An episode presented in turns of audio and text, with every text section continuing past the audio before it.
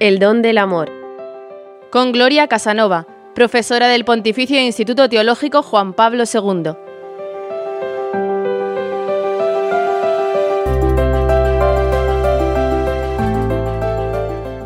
Imagen del amor trinitario. ¿Por qué el amor entre el hombre y la mujer es imagen del amor trinitario?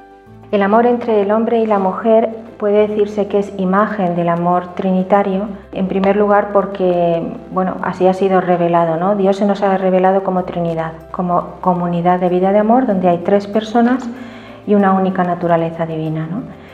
Entonces, en la medida en que en el amor entre el varón y la mujer hay dos personas que manteniendo su distinta personalidad o su distinta posición en la existencia pueden generar una relación de íntima unión y de unión tan fuerte como la propia muerte, tal y como dicen los textos bíblicos, en esa medida el amor entre el varón y la mujer reflejan de algún modo el amor perfecto de la comunidad o de la comunión intratrinitaria. Entonces, de la misma manera que la Trinidad pues son tres personas y un único Dios, una única naturaleza divina, en el amor verdadero y pleno entre el hombre y la mujer, pues hay dos personas en una íntima comunión de amor, ¿de acuerdo? Dos personas humanas que participan de una misma naturaleza, que es la naturaleza humana, pero que generan además una unión más fuerte todavía, que es la unión de la libertad cuando ama y cuando por tanto se hace cargo del otro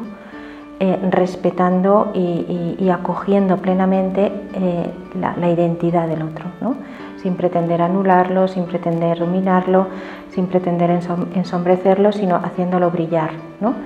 Solo la Trinidad es puro amor, solo la Trinidad es pura relación perfecta, ¿no? Por eso, o sea, el Padre es pura referencia al Hijo, el Hijo es pura referencia al Padre, en fin en el hombre no se puede decir que en el hombre y la mujer haya solo una pura relación, pues porque somos, somos sustantivos, no sé cómo decirlo, somos, somos realidades que se relacionan. ¿no? Dios es una pura relación, una pura realidad relacional. El hombre y la mujer son realidades que se relacionan, pero la relación está inscrita en su constitución como algo esencial, no es algo que viene después, no es algo derivado, sino que nuestra propia identidad ya somos relación. ¿no?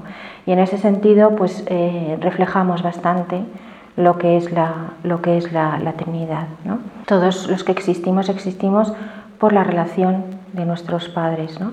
Es decir, en el origen de la persona hay relación, en, la existencia de la persona siempre es relacional y siempre apunta a construir relaciones de amor. ¿no? En ese sentido, se ve claramente que hay una semejanza con esa relación de amor perfecta que, que es Dios. ¿no? Y es verdad que es que lo que explica todo, la realidad, es el amor. O sea, el amor es una fuerza que es, que es una fuerza metafísica, o sea, que es una fuerza ontológica, que es capaz de crear el ser. Dios mismo es amor. Entonces, la clave de interpretación de toda la realidad es el amor.